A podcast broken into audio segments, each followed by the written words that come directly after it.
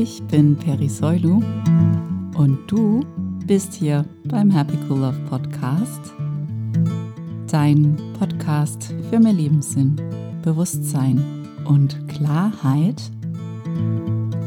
Es ist schon wieder Dienstag und ich freue mich, dass du dir die Zeit nimmst, hier beim Happy Cool Love Podcast reinzuhören und dass wir zusammen gleich wieder in die Tiefe gehen und uns die wirklich wichtigen Fragen im Leben stellen. Ich hoffe, dir geht's gut und du hattest eine gute Woche.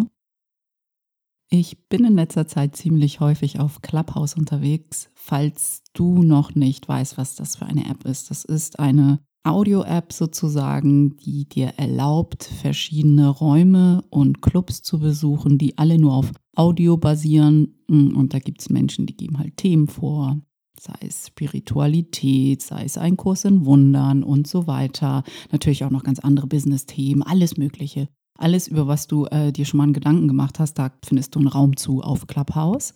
Und genau, dann gibt es Menschen, die hosten die Räume, das heißt, die moderieren und geben das Thema vor und manche Menschen hören nur zu, sind sozusagen im Publikum und andere kommen dann auf die virtuelle Bühne und beteiligen sich am Thema, am Gespräch. Das ist äh, sozusagen Clubhouse. Alles funktioniert nur auf Audio. Du hast wirklich keine Möglichkeit, jemandem zu schreiben, außer du benutzt eine andere Plattform oder genau eine E-Mail oder was auch immer und äh, Bilder gibt es auch nicht. Also man kann sich auch keine Bilder hinterher schicken. Es ist wirklich tatsächlich rein Audio, was ich ja wieder richtig gut finde, weil ich liebe ja auch Podcasten. Also alles, was mit der Stimme funktioniert, ist wirklich meins. Von daher bin ich da so ein bisschen hängen geblieben. Ich bin aber tatsächlich, glaube ich, ganz weit weg davon, da zu viel rumzuhängen auf der Plattform. Dennoch, ab und zu bin ich da, nicht nur mit meiner lieben Kollegin Rashnu, da machen wir wöchentlich zweimal den Raum The Naked Coaches, so haben wir das genannt, hm, weil wir uns versuchen, roh und unverfälscht und authentisch über Themen zu unterhalten, die das Leben so schreibt und wir uns davon nicht ausnehmen wollen, bloß weil wir tatsächlich auch coachen. Und deshalb The Naked Coaches. Wir sind da auch so nackt und roh und unverfälscht, wie wir nur können. Falls du mal Lust hast, schau doch rein. Ich würde mich sehr freuen über deine Präsenz in unserem Raum. Wir sind immer montags und mittwochs, soweit wir können, um 11.15 Uhr für euch da. Aber darum ging es mir hier gar nicht. Wir haben heute nämlich wieder ein richtig, richtig gutes Thema. Es ist nicht so leicht. Und ich habe eigentlich mega viel zum Thema zu sagen und ich hoffe, ich kann das in die nächsten 20 Minuten oder so quetschen. So geht es mir aber ganz häufig, wenn ich eine Podcast-Folge aufnehme, dass ich mal denke, boah, ich habe die Hälfte vergessen zu sagen. Und dann weiß ich, ich habe genau das gesagt, was ich sagen wollte und sollte in dem Moment. Und es wird genau die Person oder die Person erreichen, dich und alle anderen, die es erreichen sollte. Und ich finde es auch immer so ganz spannend, was bei dem jeweiligen Menschen hängen bleibt. Ich meine, wir hören alle den gleichen Vortrag und je nachdem, wo wir gerade sind, hören wir alle etwas anderes raus oder etwas anderes hat für uns den Fokus. Das ist ganz spannend, finde ich. Ja, das nur so nebenbei. Worauf ich hinaus will, ist, dass ich letztens mal wieder auf Clubhouse so ein bisschen rumgeguckt habe, was gibt es denn da gerade für Räume, was gibt es denn da gerade für Themen und wurde dann für unsere heutige Folge sehr inspiriert, weil es gab einen Raum, der hieß, wenn heute dein letzter Tag ist, was würdest du tun?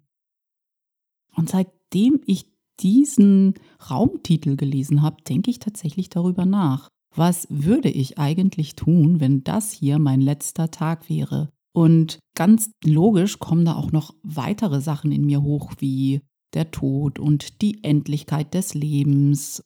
Ein Kurs in Wundern, du weißt ja, ich bin eine Schülerin von Ein Kurs in Wundern, sagt ja, dass wir nicht sterben können, dass unsere Geburt eine Fortsetzung von unserem Leben ist und unser Tod auch nicht das Ende des Lebens ist, sondern auch eine Fortsetzung unseres Lebens. Wir tauschen einfach nur das Behältnis sozusagen, was wir mit uns herumgetragen haben. Das Leben, das in uns ist, das hat kein Gegenteil.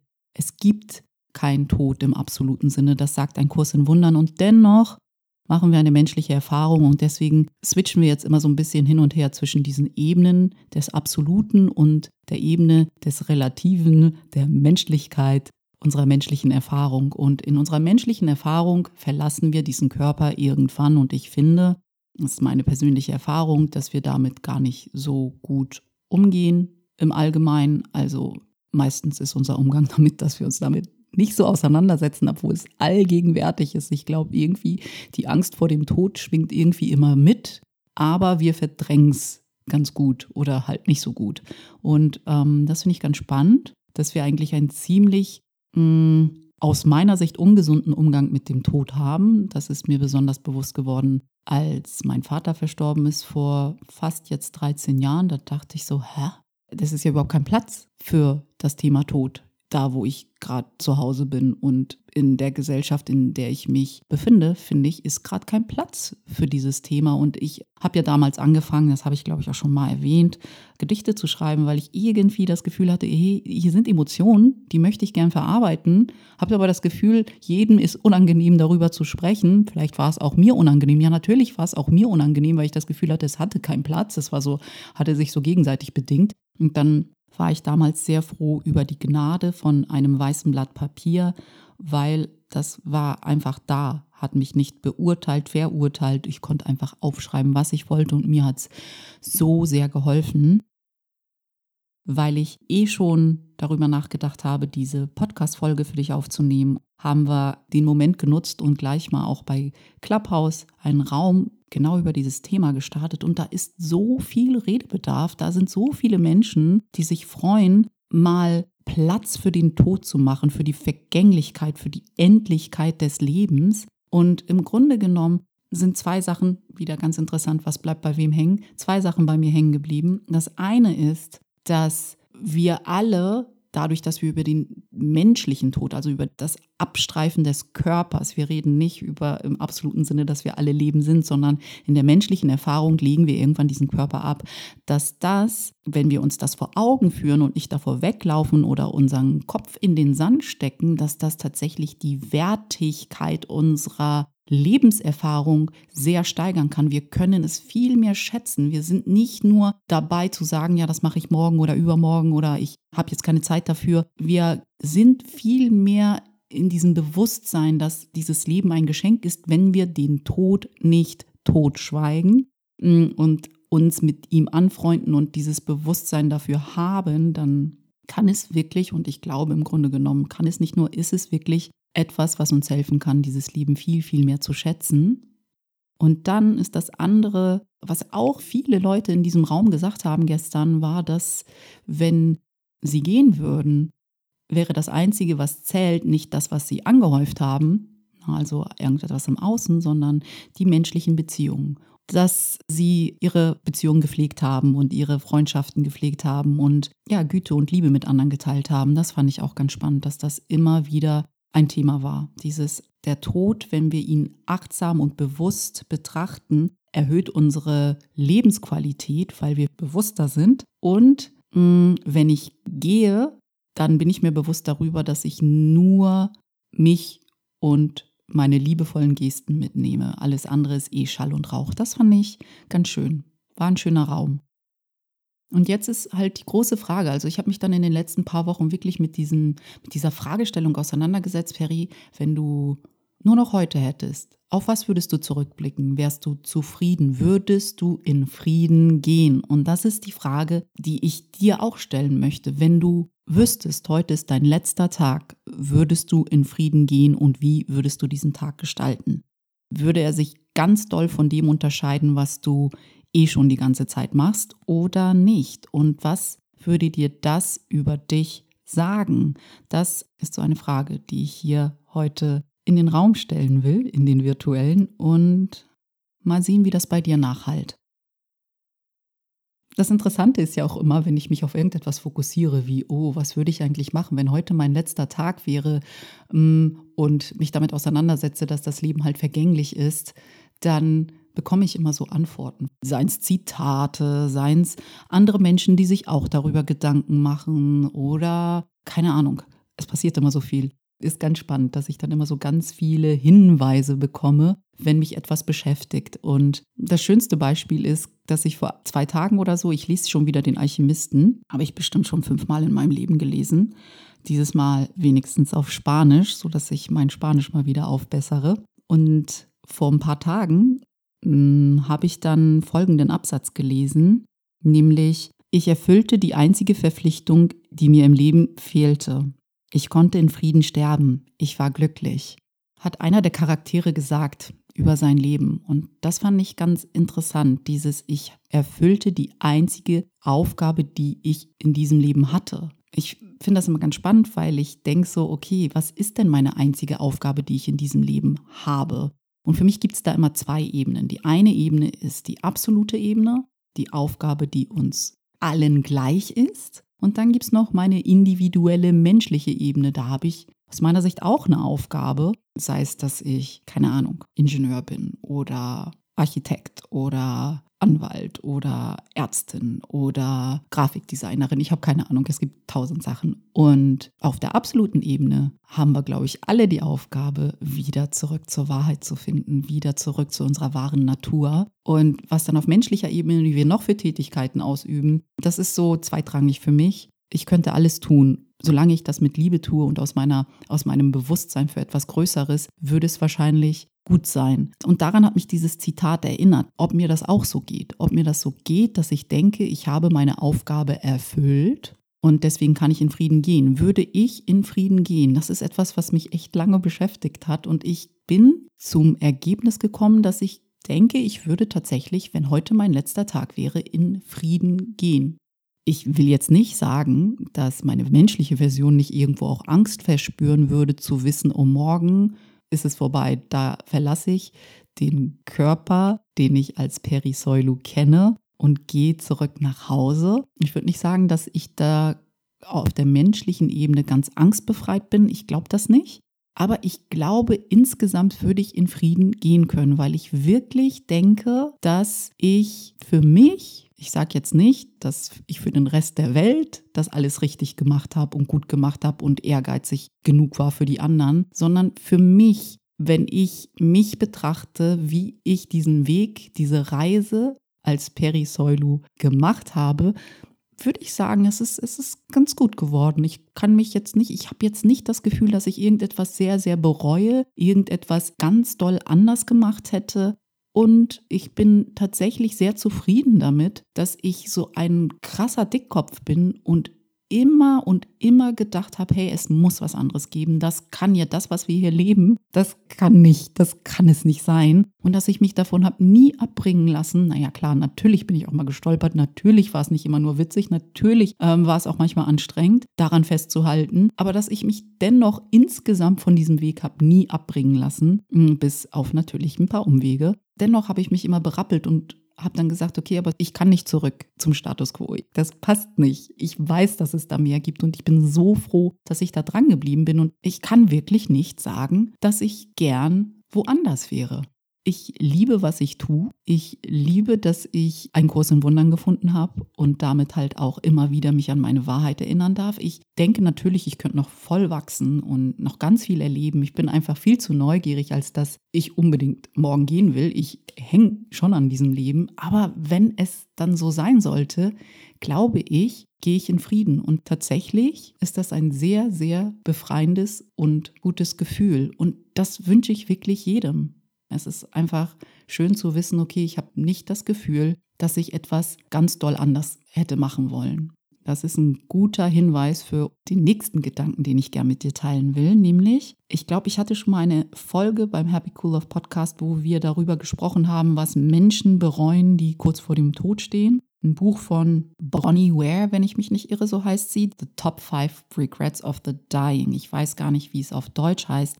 Ware, die hat ganz viele Leute beim Sterben begleitet und mit ihnen gesprochen und ziemlich mh, hm, aktiv zugehört, würde ich jetzt mal sagen, und darüber ein Buch geschrieben, was die Menschen, die kurz vor dem Tod stehen, am ehesten bereuen.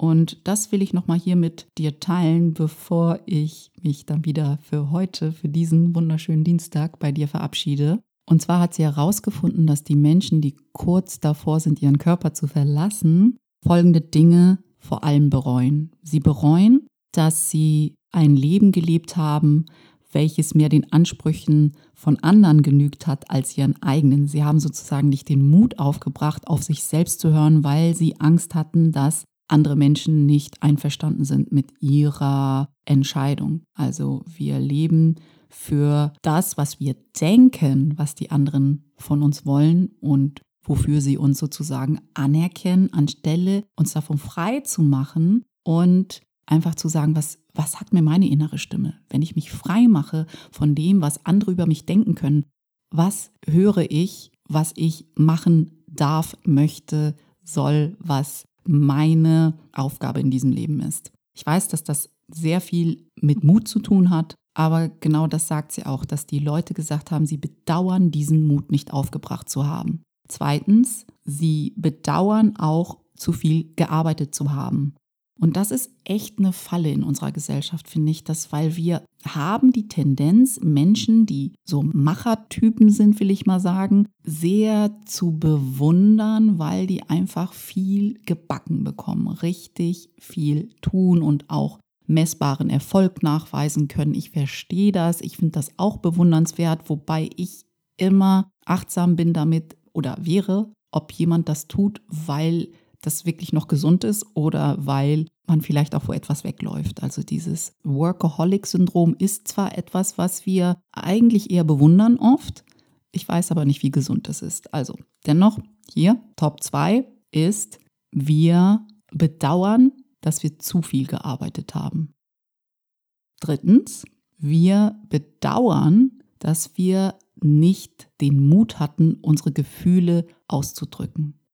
Und das ist auch immer so eine Sache. Ich glaube, das passiert auch oft, weil wir denken, ach, ich kann das noch morgen, ach, vielleicht mache ich das mit der nächsten Person ab, ah, vielleicht war es doch nicht so wichtig. Und ich glaube, da ist wieder voll hilfreich zu sagen, hey, wenn das Leben vergänglich ist und ich morgen tot umfallen könnte, würde ich bereuen, das nicht gesagt zu haben. Hilft da immer ganz gut, finde ich. Wir sehen ja, dass das auch irgendeine Bewandtnis hat. Viertens, die Menschen bereuen, ihre Freundschaften nicht genug gepflegt zu haben ja, manchmal sind wir auch so ein bisschen lapidar mit Menschen. Mm, und man sieht, auch das äh, verfolgt einen irgendwann. Und fünftens ist, man bedauert, sich nicht erlaubt zu haben, glücklicher zu sein. Ich finde das ganz spannend, diese fünf Dinge, die Menschen bedauern, die kurz vor dem Tod stehen. Also, dass sich immer mal wieder vor Augen zu rufen, dass man das bereuen könnte. Und wenn du jetzt das Gefühl hast, ganz ehrlich, Hand aufs Herz, wenn du diese Top 5 Dinge, die Menschen bereuen, die kurz vor dem Tod stehen, dass wenn du irgendetwas davon so machst, dass du später bereuen würdest, wenn du mit 95 in deinem Sterbebett liegst sozusagen, warum veränderst du das jetzt nicht? Warum? Ich meine, jetzt ist doch noch Zeit. Höchstwahrscheinlich. Was hält dich davon ab, deine Komfortzone zu verlassen? Was macht dein Saboteur gerade mit dir, dass du lieber in deiner Sicherheitszone bleibst, als diese Sicherheitszone als Sprungbrett zu nutzen zu deinem nächsthöheren Plateau? Das ist immer die große Frage. Deine Komfortzone und dein Saboteur, die kommen mit Glaubenssätzen und es gilt immer, diese Glaubenssätze zu verstehen, also sie überhaupt ausfindig zu machen, damit du dich klären kannst und im nächsten Schritt diese Glaubenssätze transzendierst, sie herausforderst, mit ihnen spielst, anstelle sie einfach als für dich absolute Wahrheit stehen zu lassen. Sie werden mit Sicherheit nicht die absolute Wahrheit sein, sondern nur eine Version der Wahrheit, die du in dem Moment als absolut annimmst, weil du einfach diese Glaubenssätze so lange geübt hast, bis sie sich für dich sehr wahr angefühlt haben ich lasse dich gleich gehen, aber nicht bevor ich das wunderschöne Zitat von Wayne Dyer mit dir geteilt habe, der gesagt hat, Don't die with the music still inside you. Ich finde, das ist immer ein sehr schönes Mantra, was uns daran erinnert, dass wir alle irgendein Lied zu singen haben. Und wenn wir es nicht tun, wir vielleicht auch mit 95 im Bett liegen und denken so, hm, das bereue ich jetzt. Ich hoffe, dass du nichts bereuen musst, wenn du in keine Ahnung wie viel Jahrzehnten dann im Sterbebett liegst und friedlich einschlafen und wieder zurück nach Hause darfst. Das hoffe ich wirklich für dich. Und wenn das gerade noch nicht der Fall ist, wenn du denkst, hm, ich könnte irgendetwas doch bereuen, dann, hey, was hindert dich daran, es anzugehen? Es ist halt wirklich, hast du den Mut oder hast du ihn nicht? Und wir haben so voll nichts zu verlieren. Manchmal denken wir auch, wir haben so mega viel zu verlieren und ich wage das zu hinterfragen, ob wir wirklich so viel zu verlieren haben. Ich glaube tatsächlich, wir haben dadurch, dass wir mutig sind, so viel zu gewinnen. Aber das will unsere Komfortzone nicht und unser innerer Saboteur es recht nicht, weil die wollen uns nämlich einfach schön in dieser gemütlichen Zone halten, die sicher ist, weil bekannt, aber vielleicht gar nicht so lebendig. Weil ich glaube halt tatsächlich, wo wir wirklich lebendig sind, ist, wenn wir anfangen, unsere Komfortzone zu hinterfragen, sie herauszufordern. Da, da fühlen wir uns lebendig. Und da passieren die wirklich wundervollen Dinge in meiner Erfahrung. Gut, ich danke dir sehr, dass du heute wieder hier warst beim Happy Cool Love Podcast und mir deine Zeit geschenkt hast. Wir sprechen uns höchstwahrscheinlich nächsten Dienstag wieder hier beim Happy Cool Love Podcast. Ich bin sehr froh, dass ich auch dieses Thema mit dir besprechen kann, ohne dass du zusammenzuckst. Hoffe ich zumindest. Pass gut auf dich auf. Deine Peri.